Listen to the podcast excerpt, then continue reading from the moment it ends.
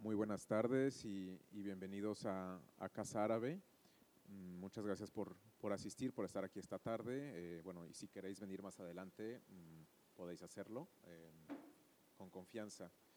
Eh, tenemos esta, esta tarde la, la, conferencia sobre los derechos del colectivo LGBTQIA, que he estado esta mañana en el seminario eh, en, la, en la Universidad Autónoma y entonces, bueno, se, se, extienden más, cada vez hay también más, más siglas para incluir justamente a la, a la diversidad sexual.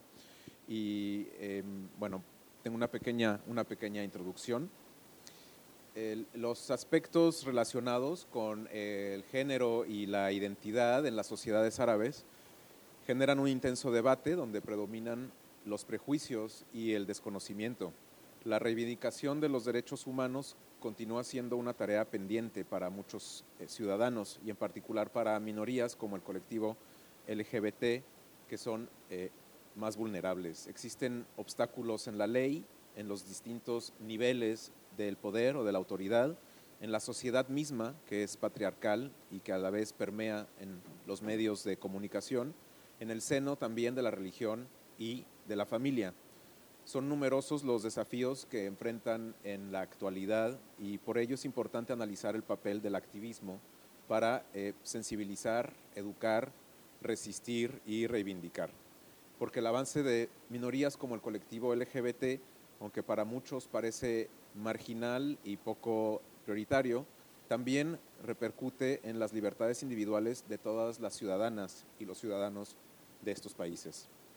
Como seguramente sabrán, entre el 23 de junio y el 2 de julio, Madrid se convertirá, se convierte en la capital mundial de la lucha por la libertad y la diversidad sexual, ya que acoge el orgullo mundial, el World Pride, de este año. Y eh, a nosotros, a Casa Árabe, nos complace justamente unirnos a la iniciativa de la Comunidad de Madrid, que es parte de nuestro consorcio, en el que también participan el ayuntamiento, el Ministerio de Asuntos Exteriores, eh, y la Junta de Andalucía y el Ayuntamiento de Córdoba.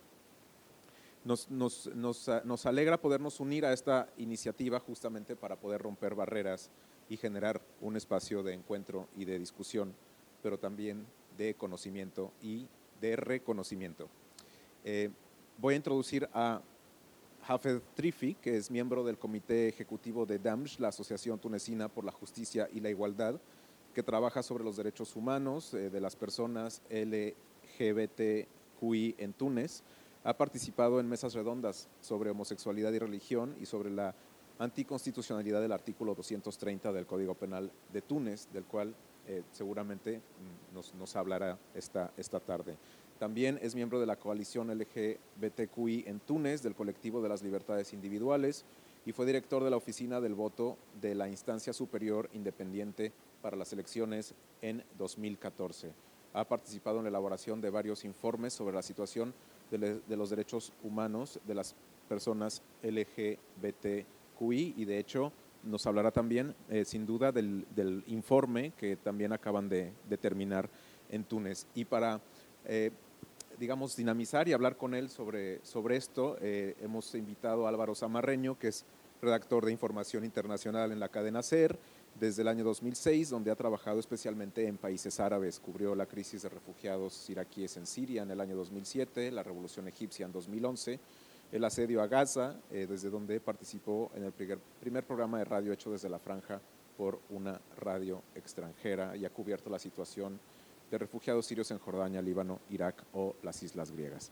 Eh, bienvenidos a ambos y muchas gracias por estar aquí. Mm, daremos comienzo entonces, será un formato un poco más de entrevista, eh, más que el, clásico de gran eh, exposición primero y, luego preguntas, pero por supuesto que esperamos la participación de, del público con, con, vuestras, con vuestras preguntas. así que adelante, Álvaro. Bueno, muchas gracias, Karim. Eh, en esos primeros minutos, decidnos si la técnica funciona bien, sobre todo en la cabina de interpretación, no tienen problema para que, para que llegue el, audio. Como parece que ha bajado un poquito el calor, animaos a que os juntéis un poquito más si queréis, dado que hay espacio en la sala. Eh, creo que es muy importante que una institución de diplomacia pública como es Casa Árabe eh, esté en los debates que están en la sociedad y que por lo tanto sea una de las instituciones que estos días aquí en Madrid se están abriendo al encuentro, a la reflexión, al debate y quiero pensar que de alguna manera también al combate, entendido en este, en este contexto de combate social, eh, en lo que respecta a la aplicación de los derechos humanos en lo que concierne a la eh, libertad de orientación sexual e identidad sexual y de género. Eh, yo creo que por mucha obcecación que haya por parte de ciertos sectores y que por desgracia siguen siendo muy extensos, vamos a hablar de una realidad que es totalmente incontestable y que tardará más, tardará menos y tendrá un formato final de una manera o de otra porque en esto sí que hay muchas diversidades, pero al final acabará imponiéndose como esa realidad incontestable que es en nuestras sociedades, en este caso también en las sociedades eh, vecinas nuestras en el sur del, Mediterráneo y que es de las que vamos a hablar eh, hoy.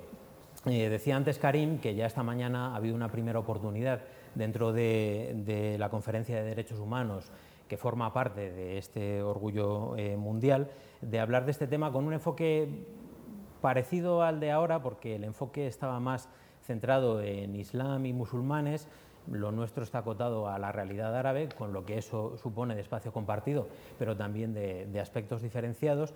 Eh, nuestro ponente ha participado esta mañana en esa mesa redonda. Yo creo que hemos tenido una primera oportunidad de ver cómo es un tema complejo, eh, cómo hay enfoques muy diversos y cómo además en todo esto pues acaban trabajando los prejuicios, la ignorancia, los estereotipos que tenemos eh, muchas veces, con actores que están quizás más interesados en utilizar este tipo de debates para atacar a las sociedades árabes que para escuchar la voz de eh, los árabes hablando sobre sí mismos o sobre sus eh, propias realidades.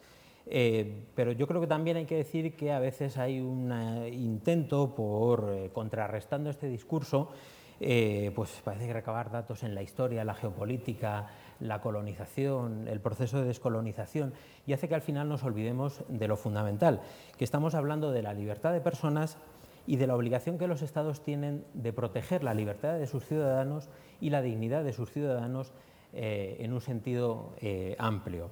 Yo creo que precisamente esta lucha para conseguir que el Estado pase de reconocerles como supuestos sujetos casi delictivos a ser ciudadanos cuyos derechos debe proteger, es un poco la lucha en la que se está en este momento en Túnez. Mm, obviamente Túnez es un país que desde 2011 está en un proceso de cambio muy importante en muchos aspectos y las asociaciones LGTBI no son ajenas a todos estos procesos de, cambios. Hay avances interesantes, por ejemplo, el hecho de tener un panorama relativamente diverso ya de organizaciones, incluso muchas de ellas eh, legales, eh, haber creado esa, yo creo, primera coalición en el mundo árabe eh, de, asociaciones por los derechos de gays, lo diré solo una vez a lo largo de la conferencia, eh, de gays, lesbianas, transexuales, bisexuales e intersexuales, pero sigue existiendo la problemática legal. Eh, dado que Túnez es un país en el que están pasando cosas muy interesantes y que además tenemos la suerte de tener eh, muchas voces activistas, pues es el motivo por el que hoy tenemos aquí a Hafid con nosotros, miembro, como decía Karim, de, la Asociación Tunecina por la Justicia y la Igualdad, englobada en esa coalición y entiendo que además hablando en nombre de esa coalición en lo que digas eh, hoy. Lo primero, agradecerte que compartas con nosotros la experiencia activista, la experiencia del trabajo en Túnez dentro de estas asociaciones. Y la primera pregunta es, eh, ¿qué importancia tiene para el trabajo que vosotros hacéis el poder estar presentes en estas actividades que se están haciendo en Madrid esta semana, digamos, para que vuestra voz llegue de una forma directa, sin mediatizaciones y sin los malos entendidos habituales que suele haber en estos temas? Euh, bonsoir tout. Euh, je ne sais pas si on m'entend bien ou pas. Ça va? Ça marche? ¿Se escucha bien? Vale, ok. Euh, Un poco bajo, parece que dice. Euh, donc, euh, comme, euh, comme activiste et comme représentant de, de, donc, de, de mon association, donc l'association Damj pour la justice et l'égalité. Espera, porque parece que no está. Sí, ahora, ahora sí. Ahora os oímos. Vale. Euh, sí, represento a la asociación DAMS por la justicia y la igualdad y también la coalición LGBT en Túnez. Y para nosotros, 2017 demuestra que estamos, quiere demostrar que estamos ahí y dar testimonio de lo que hemos vivido y compartir nuestra experiencia con otros participantes, con otras personas. Eh, dentro, de esa, dentro de esa experiencia, eh, vosotros insistís mucho en la importancia de los aspectos eh, legales. En el caso de Túnez tenéis una batalla legal muy importante, que es la del artículo 230. Es el artículo del Código Penal tunecino que, digamos, castiga el delito de sodomía. Otra de vuestras luchas también legal es la de terminar con los exámenes anales y genitales, eh, conseguir la legalización de las organizaciones que todavía no lo han conseguido. Eh, me gustaría que nos hablaras de esta vía legal a la que parece que vosotros en Túnez dais un poco la preferencia como el camino más importante. En Túnez, desde la revolución de 2011, hemos, tenido, hemos logrado algunas cosas. Entre ellas, por ejemplo, una gran ganancia en libertad colectiva. Esto significa la libertad de expresión, de asociación, de manifestación.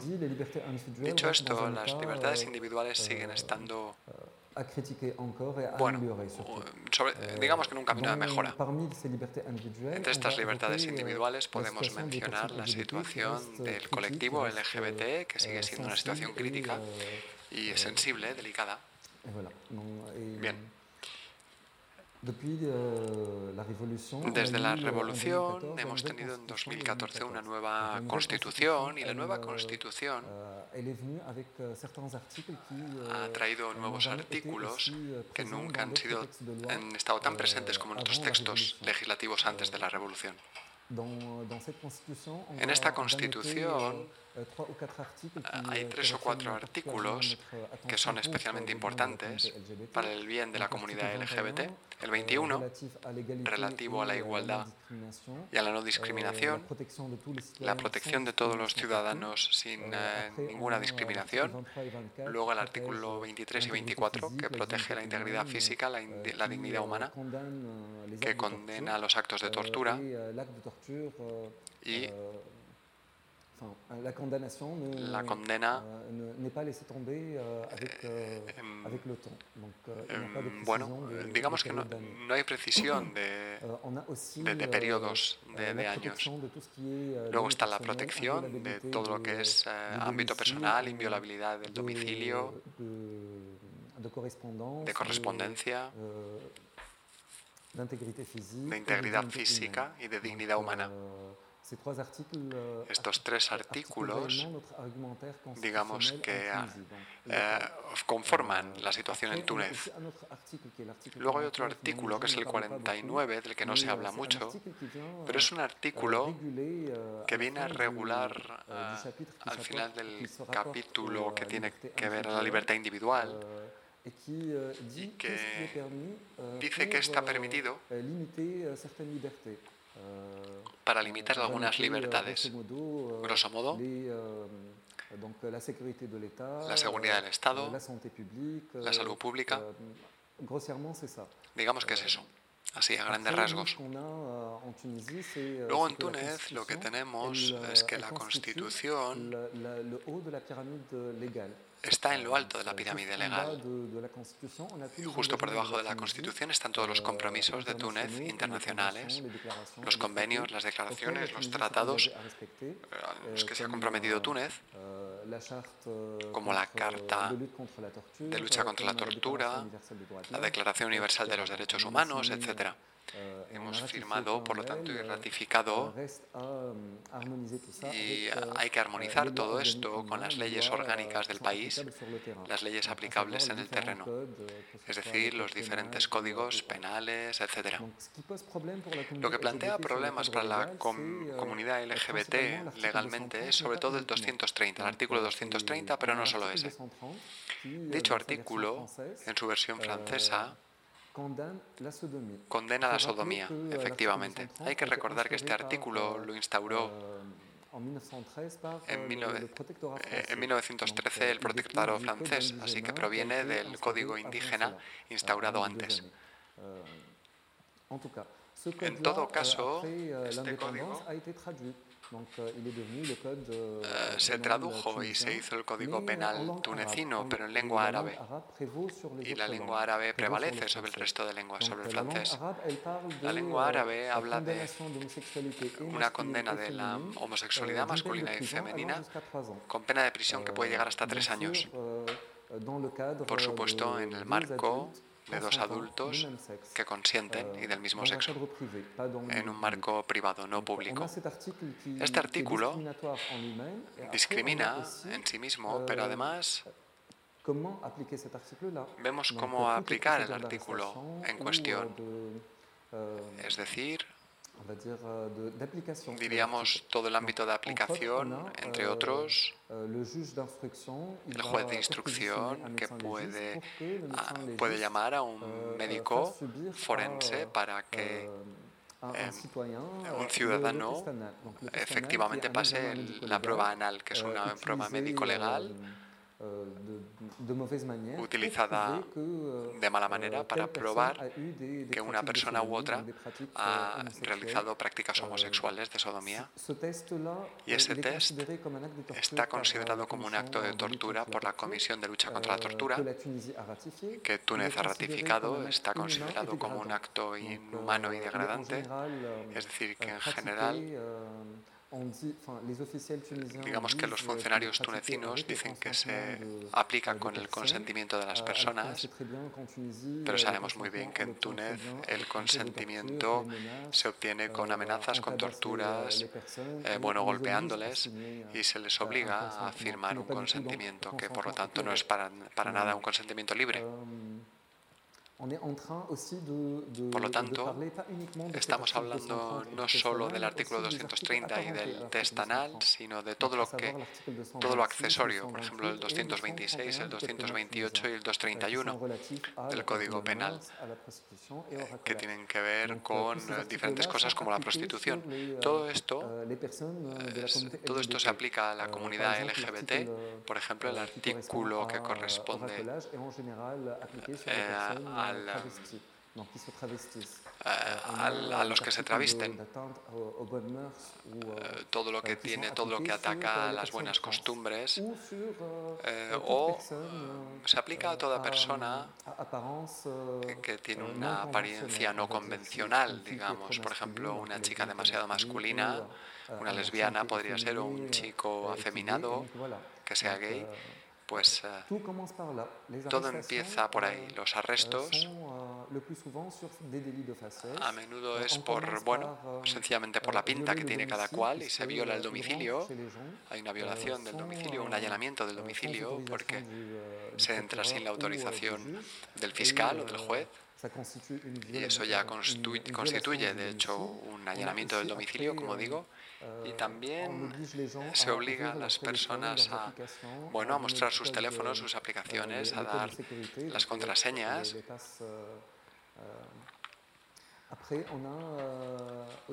Y además hay una intrusión, ya sea en la correspondencia o en los datos personales, que ya no se ven protegidos sabiendo que estas prácticas están condenadas por la Constitución, como he dicho antes. Luego está la aplicación del artículo 230 con el, con el test anal, que es un acto de tortura, y volvemos al acto 223, que protege la integridad física y la integridad humana. Así que, grosso modo, para la ley Esto es todo lo que tenemos. Luego también hay otras leyes que no conciernen directamente o únicamente a la comunidad LGBT, pero luego lo veremos. Claro, al final eh, parte del trabajo legislativo que hacéis lo tenéis que hacer con los partidos políticos. Eh, me gustaría que nos hablaras un poco del diálogo que tenéis con ellos, si es que lo, lo, tenéis, de la sensibilidad que los partidos políticos tienen, la sensibilidad pública que tienen hacia el tema y la sensibilidad que tienen en privado cuando vosotros habláis con ellos sobre este tema. Vale. Donc, euh, notre organisation, organización y otras organizaciones de LGBT hacen un trabajo de sensibilización. Voy a hablar de este trabajo primero. El trabajo de sensibilización consiste en sensibilizar personas de del colectivo LGBT sobre sus derechos, sobre lo que pueden aceptar o no cómo hacer en un interrogatorio de un arresto, cómo protegerse, proteger las contraseñas. Todo esto se hace con vídeos que ponemos en las redes o a través de guías que vamos distribuyendo, guías de seguridad. Sensibilizamos también a estas personas en que tengan un, un abogado durante los interrogatorios. Es algo nuevo respecto a lo que ocurría antes de la revolución. Sus derechos también a tener un médico durante la detención o también el derecho de negarse a todo test eh, médico, a todo otro tipo de examen. Eh, antes de, tenían que también eh, leer todos los textos que les dan antes de firmar cualquier documento, porque si no, si no es como un consentimiento. Entonces intentamos sensibilizarles para que no firmen cualquier documento. Eh, antes de leerlo. Luego viene el trabajo sobre eh, los que toman las decisiones, eh, sea los políticos, el gobierno, el presidente, a sus consejeros, los ministros también, Ministerio del Interior, de la Justicia. Ministerio de Salud, mm, también con los diputados, que son los que al final pues legislan. Entonces eh, intentamos tener este diálogo con ellos para, porque ellos pueden tener el poder de cambiar las leyes existentes. Entonces intentamos hacer este trabajo de hablar con ellos dialogar con un argumento bien construido que vamos preparando desde que tenemos la Constitución, incluso antes, y la hemos eh, actualizado. Entonces intentamos eh, empujarles para que hablen del artículo 230 o de estos artículos que el 226, 228, 231 que conllevan una discriminación. Ah, tenemos también un diálogo con los cuerpos oficiales eh, entre otros, eh, la AICA es una instancia constitucional que regula el sector del audiovisual en Túnez y que tiene un euh, poder regulador, eh, moderador también sobre todo lo que ocurre en los medios de comunicación. Entonces, eh, algunas veces eh, a través de quejas o de informes, a veces intentamos hablar con ellos, a veces nos escuchan, otras no, depende de los periodos, pero también tenemos otros cuerpos de profesiones, por ejemplo, los médicos en Túnez que es una orden soberana que no depende eh, de jurisdicciones, mm, otras jurisdicciones. Eh, es una orden independiente y sobre todo en cuanto a la, a la medicina legal y también para los médicos psiquiatras, los psicólogos, eh, los sexólogos también eh, hablaremos después de eso, de por qué hacemos esta, este trabajo con ellos. Intentamos sensibilizarles para prohibir eh, a, sus médicos que conlleven, eh, que hagan estos tipos de, de test, de, exámenes, de, de, prácticas, sin avisar a las personas, a que aprendan también a redactar conclusiones de estos, estos exámenes para que un respeto eh, hacia estas personas. Eso es el trabajo que llevamos haciendo. Eh, precisamente en los últimos meses habéis tenido un avance importante en este campo y es esa recomendación hecha por lo que sería el equivalente al, Colegio de Médicos, eh, recomendando la prohibición de este tipo de, exámenes. Me gustaría que nos hablaras de ese trabajo que hacéis con, con los médicos y la receptividad que hay por parte de esos médicos y si puede ser un caso en el que haya o no cambios en las leyes, la posición de un eh, colectivo profesional tan bien organizado como es el de los médicos puede suponer un avance significativo. Vale.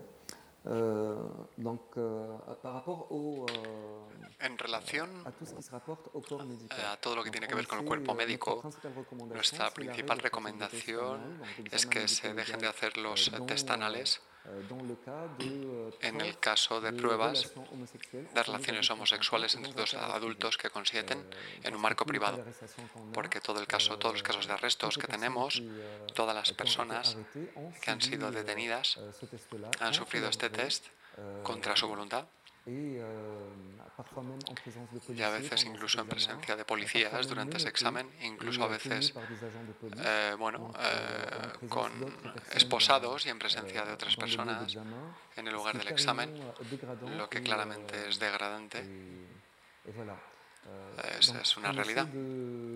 Por lo tanto, intentamos sensibilizar en relación a esta cuestión, es decir, es un acto de tortura de entrada, no es ético, va contra la ética misma del cuerpo médico que sirve a, proteger al paciente y no provocar daño con ningún examen o prueba médica. y también al ser, bueno, al juramento hipocrático que establece el secreto médico.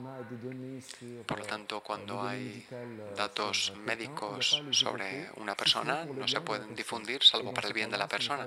Y en este caso, desde luego, no, no va a favor de la persona, puesto que acaba en prisión.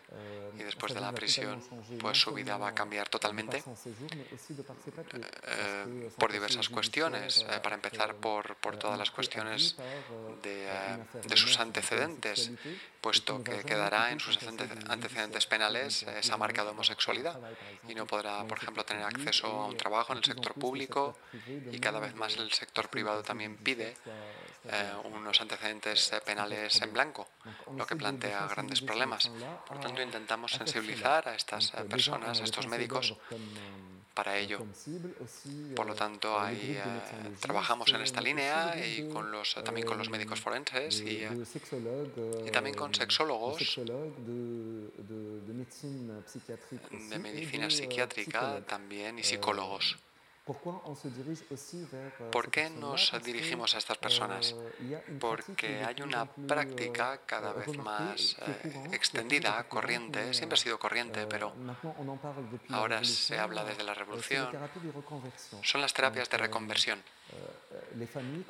Las familias, cuando se dan cuenta de que su hijo o su hija es homosexual o bisexual, intentan curarlo o curarla porque en su bueno, imaginario, en su imaginación todavía parece una enfermedad.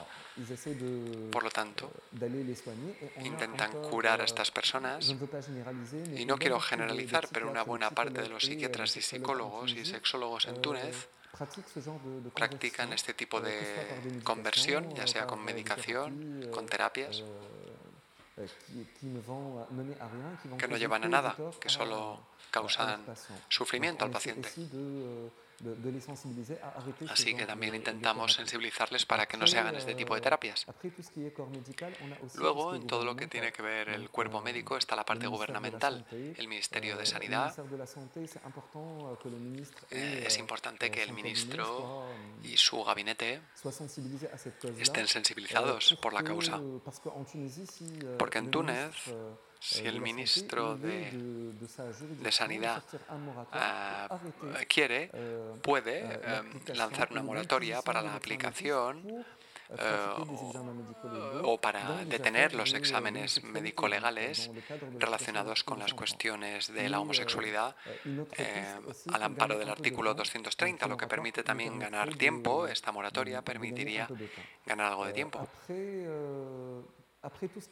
Luego está toda la parte médica que tiene que ver con, el, con la prueba anal. Ahí hablamos con los funcionarios y con los partidos políticos, con la Asamblea de Representantes del Pueblo, el Ministerio de la Justicia, el Ministerio de Justicia, el presidente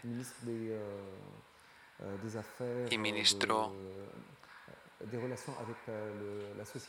de las relaciones con la sociedad civil, derechos humanos, etc. Intentamos, por lo tanto, sensibilizarles porque tienen la posibilidad de cambiar las leyes, de proponer otros textos o de Em, o de suprimir algunos. Por lo tanto, desde la nueva Constitución de 2014 hicimos, eh, propusimos que se, que se eliminasen estos artículos eh, para que se armonicen con los compromisos de Túnez y la Carta Internacional, las diferentes cartas, los diferentes tratados y convenios firmados y ratificados por Túnez.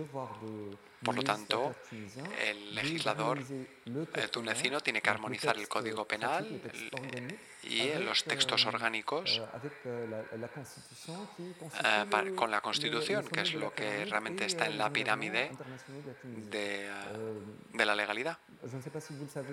No sé si lo saben, pero en mayo de 2017 tuvimos el examen periódico universal sobre la situación de los derechos humanos en Túnez y se, se hizo un informe especial sobre la, la comunidad LGBT. Hubo 22 recomendaciones. emitidas para Túnez, para los representantes del gobierno.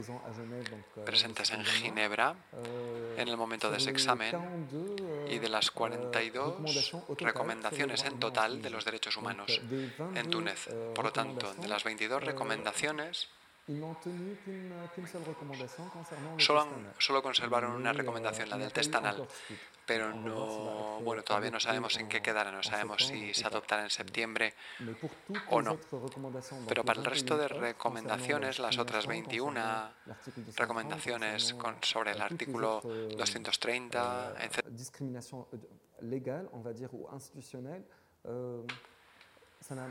Eh, esto para el resto ni siquiera se fueron notificadas o aceptadas por el gobierno tunecino.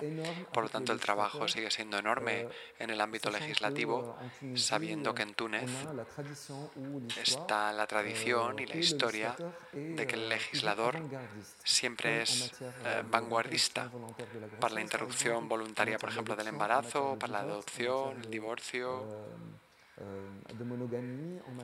de monogamia, del estatus personal. en, ese diálogo que vosotros tenéis, hablabas de los diputados, los legisladores, que al final son los que tienen que hacer las leyes. Eh, claro, entiendo que cambiar la posición de un partido político es complicado. Eh, pero en estas reuniones que tenéis con ellos, la percepción que tenéis es la de que hay un cierto entendimiento, al menos por parte de ellos, de vuestra problemática y una predisposición a de una manera u otra buscar resquicios para, para avanzar? Vale, ça dépend en fait de, euh, Depende del lugar y del momento. Es así de sencillo. Por ejemplo, el caso Malouin, eh, finales de 2015, que ha sido hipermediatizado, eh, tiene que ver con un joven de 21 años, estudiante, que fue arrestado por homosexualidad. Ha habido una movilización inmensa en el país y, eh, eso hizo que el ministro de Justicia tuvo que responder en una entrevista y decir que el artículo 230 es no constitucional, no es constitucional y que había que buscar una solución y abrogarlo. Entonces hay un representante del gobierno y es el ministerio, el ministro de Justicia. Entonces, dos días después después el presidente de la República estaba en visita oficial en Egipcio y contestó a una entrevista diciendo que los, las palabras del ex ministro de Justicia solo eran palabras suyas y no comprometía al gobierno. Y al cabo de unas semanas, este ministro ha sido derogado y el, el presidente dijo en esta entrevista en Egipcio que el artículo 230 no se iba a derogar. Después, eh, si seguimos un poco el contexto de declaración de los políticos, pues vemos que, eh, por ejemplo, el caso del presidente del partido eh, que es el partido religioso en Túnez, que ha estado en el poder desde la revolución con una un gran número de representantes eh, en la Asamblea. El señor Arranouch, eh, cuando le entrevistan en Francia o en Europa, pues dice que está en contra de la intrusión en la vida privada, que los asuntos eh, de homosexualidad eh, no tienen que ver con la vida pública, entonces está en contra de estas penalizaciones, estas condenas o estos arrestos. Pero después tenemos otros líderes del mismo partido que en em, algunas entrevistas o incluso dentro de, de la Asamblea. eh, dicen que la homosexualidad es una enfermedad que provocan el odio hacia este colectivo. Otro hombre de este partido, el señor Semirji, eh, desde el 2011 hasta el 2013 eh, era el ministro de Derechos Humanos y hablaba de los homosexuales como personas enfermas. Y entonces tenemos cierta ambigüedad dentro de la esfera política. Luego hay relaciones con algunos partidos que son más bien progresistas y, pero que no manifiestan ningún apoyo público en cuanto a estas temáticas, no se posicionan de alguna forma. Solo voy a citar eh, dos partidos. Eh, primero, Hermasar, un partido de izquierdas que había hecho un comunicado de prensa. Los jóvenes de este partido habían publicado este comunicado y había eh, pedido al presidente presidente del partido que hiciera una conferencia de prensa para reaccionar frente a este artículo 230 y a otras leyes. El señor Semi Botay y después hubo eh, una reacción del partido de extrema izquierda que no se manifestó ni a través de sus líderes ni del presidente sino a través de jóvenes que están en Francia, jóvenes tunecinos que están en Francia, y lo cual no tiene mucho peso eh, en Túnez realmente. Con lo cual, este es el panorama un poco de, los políticos de las, y sus reacciones. Ya esta mañana te quejabas, yo creo que decías literalmente, eh, los partidos de izquierdas tunecinos eh, son muy conservadores. Eh, ¿A qué se debe esa posición de partidos que deberían estar más en la vanguardia, sobre todo de temas sociales, y que sin embargo dices, no, es que ni siquiera se pronuncian sobre estos temas? Um, no sé cómo contestar a esta pregunta porque no encontramos ninguna causa a estos este posicionamiento eh, toman algunas, eh, defienden algunas libertades y al final Mm, eh, apoyan estas prácticas a través de su silencio y el silencio de una autoridad, de un partido político, eh, hace de, este partido un cómplice. Entonces no entendemos realmente por qué reaccionan así. Lo que intentamos hacer es que eh, se enfrenten a sus responsabilidades, darles nuestros informes, comunicar sobre lo que está ocurriendo en la realidad sobre eh, en el marco de bueno de las discriminaciones que sufren eh, nuestros colectivos y que puedan saber eh, lo que está ocurriendo y, y ayudarnos, apoyarnos. Bueno, no, es ningún secreto que cada vez que se hacen estudios sobre la percepción social de la homosexualidad o de otras formas de, diversidad sexual en las sociedades árabes no suelen salir resultados muy optimistas, aunque luego habría muchas cosas que decir al respecto. en el caso en concreto de Túnez, pero luego si quieres podemos llevarlo a otros países árabes, eh, ¿qué crees que es lo que puede propiciar el cambio de esa actitud de la sociedad hacia estos temas? de una actitud de, condena a ir reduciendo el rechazo y acabar en la aceptación y, la celebración de la libertad, en definitiva. Antes de llegar a este punto, hay que concretar el, el, tipo de estigmas que viven estas personas. Las discriminaciones, lo hemos dicho en el marco legal, hemos hablado de ello, eh, existen. Eh, es una discriminación, una violencia eh, ejercida hacia estas personas de manera institucional.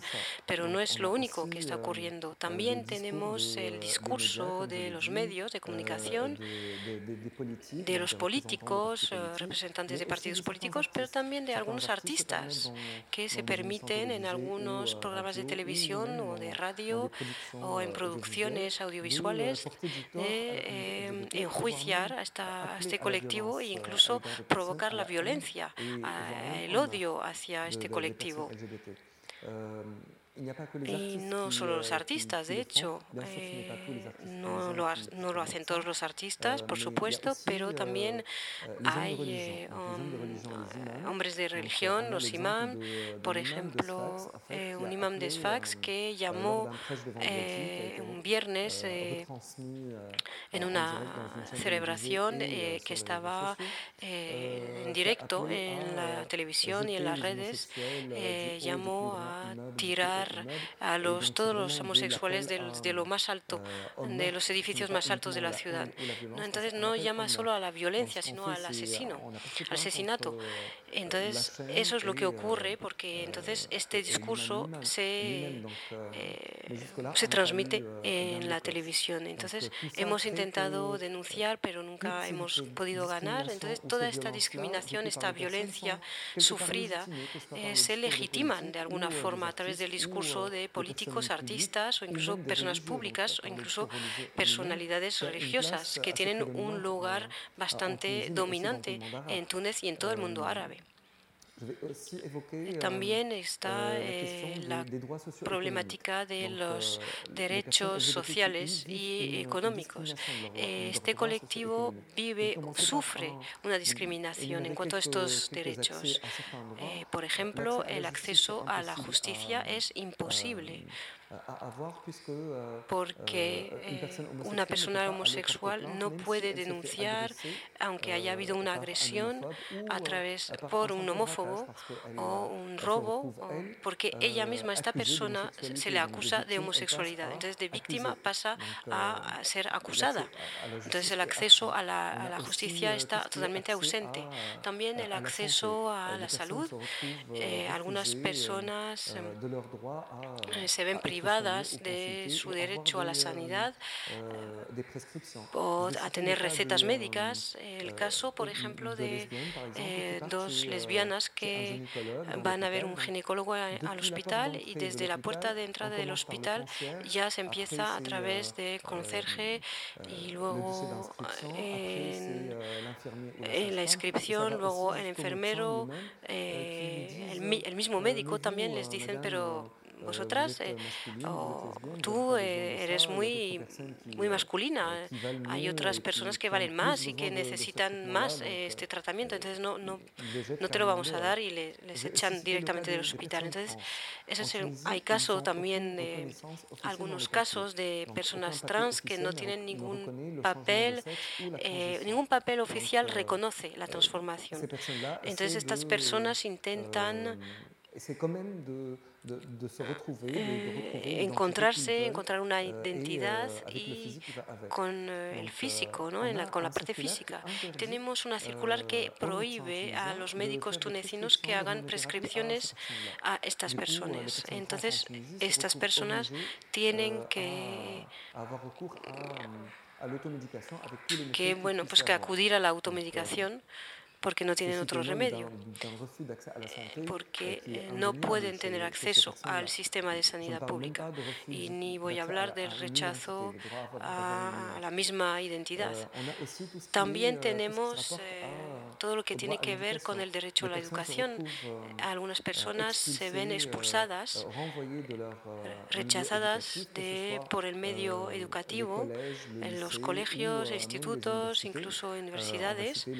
El caso de el caso eh, que se ha mediatizado mucho en Túnez, que habla de seis jóvenes de Kerwan que se han visto expulsados y les han prohibido el, derecho de inscripción en sus universidades respectivas. Entonces están totalmente, se, se ven sin derecho a la educación. también el acceso a la vivienda, al trabajo. En cuanto a la vivienda, en cuanto a la familia, si alguien hace su, su coming out, pues dice que es homosexual en general, se ve rechazado por su familia. Eh, se ve rechazado del hogar, está en la calle. Eh, estas, estos jóvenes que salen del armario, pues se ve que eh, si el propietario se entera, pues hay cierta vulnerabilidad de, estas personas, porque el propietario, el dueño, les puede, independientemente del contrato que tiene, pues les puede echar del, del apartamento, del piso. Y están en la calle. En cuanto al acceso al trabajo es aún más complicado, aún más delicado Euh, Desde la entrevista de trabajo se les rechazan por, eh, simplemente por su apariencia, lo mismo que ocurre con la policía. Y luego tenemos, eh, eh, bueno, el techo de vidrio también, un gay o una lesbiana se ve el, el, perdón, el techo de cristal eh, existe también en el mundo laboral. Eh, yo tengo una amiga que está en Madrid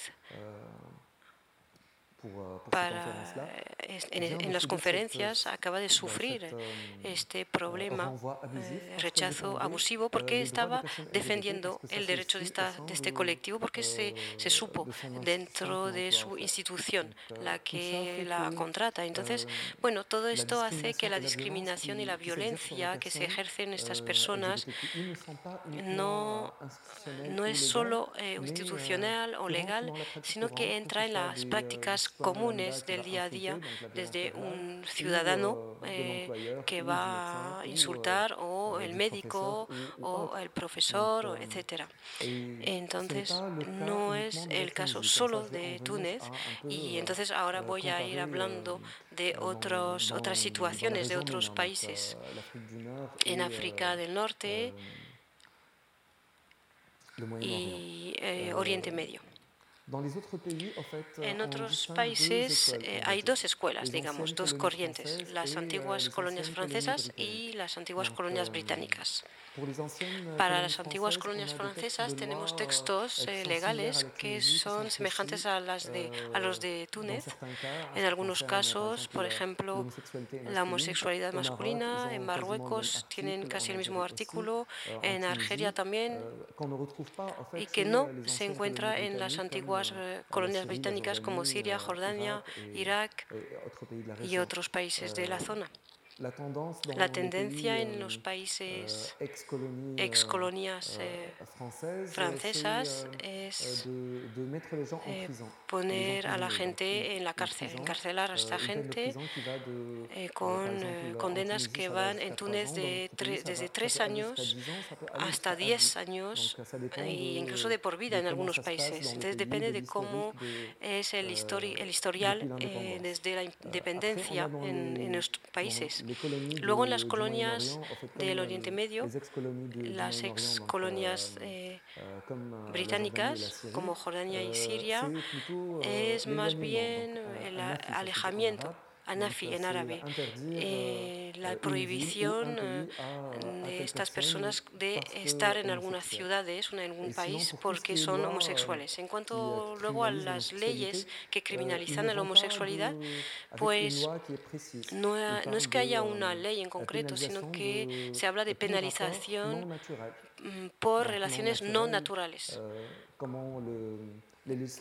Eh, no hay ninguna explicación más. En Jordania, por ejemplo, una relación eh, extra eh, fuera de matrimonio, entonces, entre hombres y mujeres, estas relaciones tienen que ser procreativas, porque si no, los jueces no los consideran como un acto natural, no es un acto sexual natural, con lo cual todas las demás relaciones se criminalizan. Eh, hay un, eh, eh, por supuesto, hay un acoso especial hacia la población vulnerable, que es, este colectivo.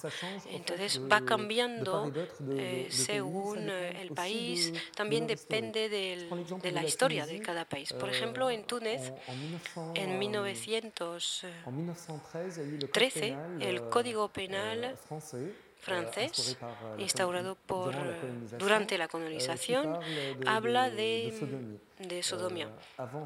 Antes de eso había, durante el protectorado, el Código del Indígena que condenaba también por sodomía. Pero después, en la independencia, en el 56, cuando se escribió la Constitución, pues hubo una traducción del Código Penal existente con una mejora o una restricción, digamos. En Túnez hablamos de... Ahora hablamos de homosexualidad masculina y femenina. En Marruecos hablan de homosexualidad, sin más. En Argelia hablan todavía de sodomia. Entonces va cambiando según la zona, pero bueno, sigue siendo el mismo eje con especificidades en cada país. Sí, mm, parece que en los códigos legales siempre ha habido una cierta obsesión con el tema de la sodomía, pero todo esto nos está dejando fuera eh, a, mucha gente mm, para la que la sodomía no es una práctica, es decir, estamos hablando de, lesbianas, estamos hablando de la realidad de transexuales, etc.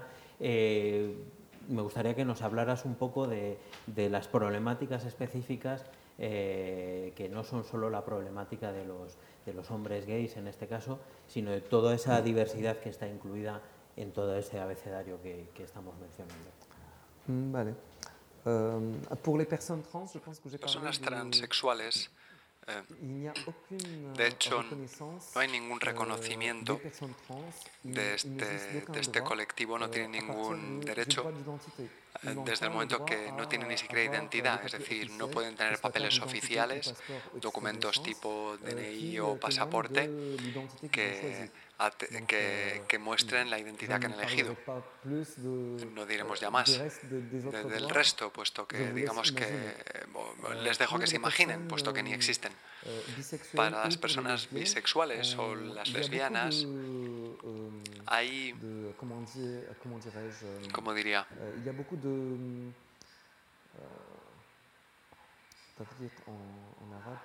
me viene en árabe. Hay muchas restricciones de sus derechos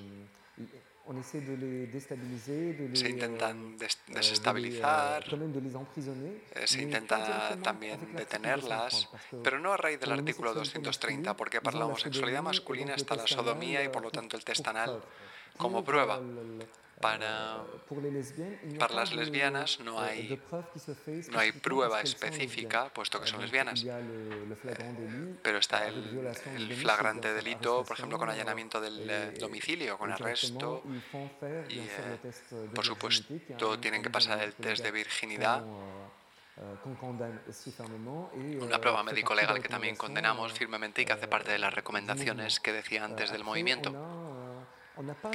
Luego tampoco tenemos casos documentados o mediatizados de, chicas detenidas en Túnez bajo el amparo del artículo 230, al menos hasta lo que yo sé, para no decir tonterías.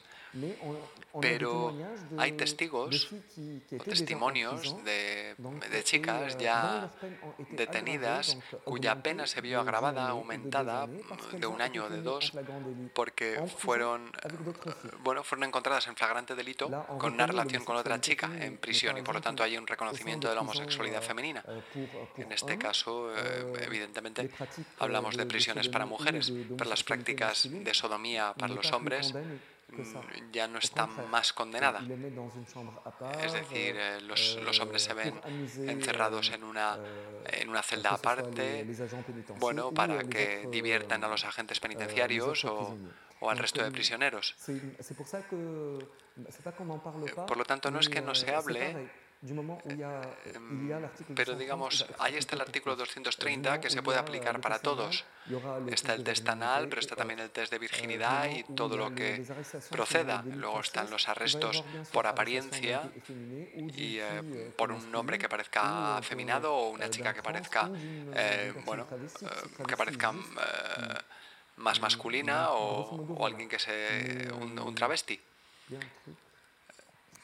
Bien, esto es lo que hay.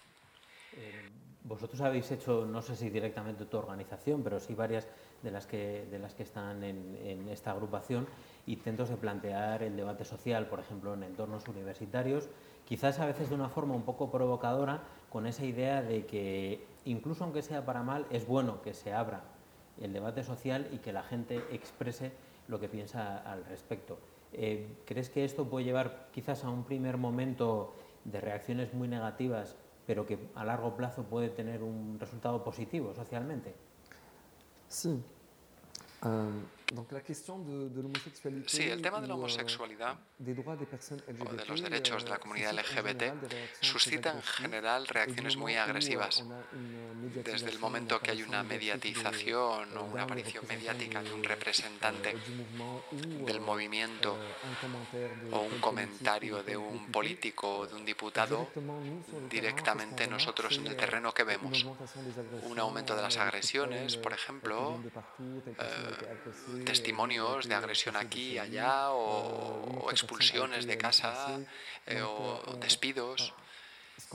Eh, por lo tanto, lo que pretendemos es eh, que haya una visibilidad calculada. No siempre podemos calcular, por supuesto, si hay un arresto, pues tenemos que denunciarlo. No podemos pensar mucho en lo que ocurrirá después, porque realmente lo tenemos que hacer, es algo que hay que hacer. el carácter mediático es necesario en todo movimiento de reivindicación. Después, eh, pierdo el hilo, perdón. Lo siento. Para las apariciones mediáticas. ¿Puedes repetirme la pregunta, por favor? Ya sí, retomo el hilo. No, si quieres que... Nada. Eh, ¿Hasta qué punto el buscar un poco esa ah, esa provocación puede ser positivo. Euh, Aunque efectivamente estas euh, reacciones sean negativas o de agresión en un primer euh, momento, o de actos homófobos el, día de las apariciones o al día siguiente, no podemos negar que gracias a esto hay un debate público, se habla en las televisiones, se habla en la Asamblea Nacional, se habla en las comisiones de representantes del pueblo, algunos funcionarios hablan, por lo tanto no podemos negar la existencia, eh, para empezar, de la comunidad LGBT en el país, ya sea en Túnez o en cualquier otro país eh, árabe, pero también tampoco se puede negar eh, un arresto. Entonces cuando se mediatiza un arresto, desde luego intentamos proteger a la víctima, su anonimato, sus datos personales. No, puede aparecer en los medios para que no sea todavía más víctima de discriminación después. Pero esta mediatización es necesaria para hacer avanzar las cosas. Que euh, observamos a lo largo de estas euh, apariciones euh, y del avance de estos debates públicos, en el caso de la comunidad LGBT, es que hay una evolución. Antes hablábamos de perversión, se hablaba de perversos, de enfermos, ahora se habla de homosexuales o de lesbianas o de trans. Ya no se habla sistemáticamente de una forma patológica. ¿Ven lo que quiero decir? Es decir, que ya es un paso, ya hay una evolución. Desde luego, esto tiene que ver con un trabajo hecho desde la revolución con algunos medios de comunicación para hacer pedagogía eh, sobre cierta terminología que hay que utilizar y la terminología que no hay que utilizar para que el discurso mediático o en las entrevistas sea más respetuoso con los derechos humanos y entre ellos los derechos de esta comunidad. Yo me, gustaría ir abriendo al, público la, oportunidad de hacer preguntas. No sé si hay alguien que, quiera ya plantear alguna, si no ir pensándolo para ir eh, sacándolo. Eh, hablabas de ese trabajo que hacéis con, los medios de, comunicación. Eh, claro, los medios pueden tener un papel muy destructivo, pero a la vez también muy positivo. no sé cómo es la experiencia que habéis tenido en ese trabajo directo con los propios medios. Justement, les médias, c'est une arme à double tranchant. Comme ils peuvent être, euh, comme ils peuvent son aider, comme un arma de doble filo, euh, pueden ayudar, eh, pero claro, también pueden generar eh, involuciones y reacciones de homofobia y de agresión. La relación con los medios. C'est pour ça qu'on essaie toujours de eh, bueno, es, es, delicada, por eso siempre intentamos hacer un, un control, un monitoring para, para ver qué se puede, qué se hace eh, o incluso eh, también intentamos observar cuál es la producción de películas o de, series eh, para intentar aportar nuestro granito de arena o hablar con los periodistas o con los productores, con los medios, cómo debe hacerse, cómo debería hacerse de una forma respetuosa. Evidentemente no todo el mundo está a la escucha abierto, pero permite ciertos avances. Jafet, muchas gracias. Eh, gracias a ustedes por estar aquí, gracias por... Eh, yo creo que aunque a veces no lo parezca, mm, haber tenido una charla en algunos momentos técnica sobre aspectos muy concretos es muy refrescante ante otro tipo de discursos eh, porque cuando en definitiva estás metido en esa dinámica de cambios legales quiere decir que hay un movimiento y que hay un, un trabajo que yo creo que es lo importante en este momento para, para vosotros eh, muchísimas gracias por todo lo que nos has contado, por el trabajo que hacéis. Os deseamos eh, el mayor de los éxitos en, todo este trabajo ingente que tenéis eh, por delante y, que disfrutes estos días de, Madrid y de, y de, los eventos en los que vais a participar y a ustedes agradecerles que hayan estado hoy aquí.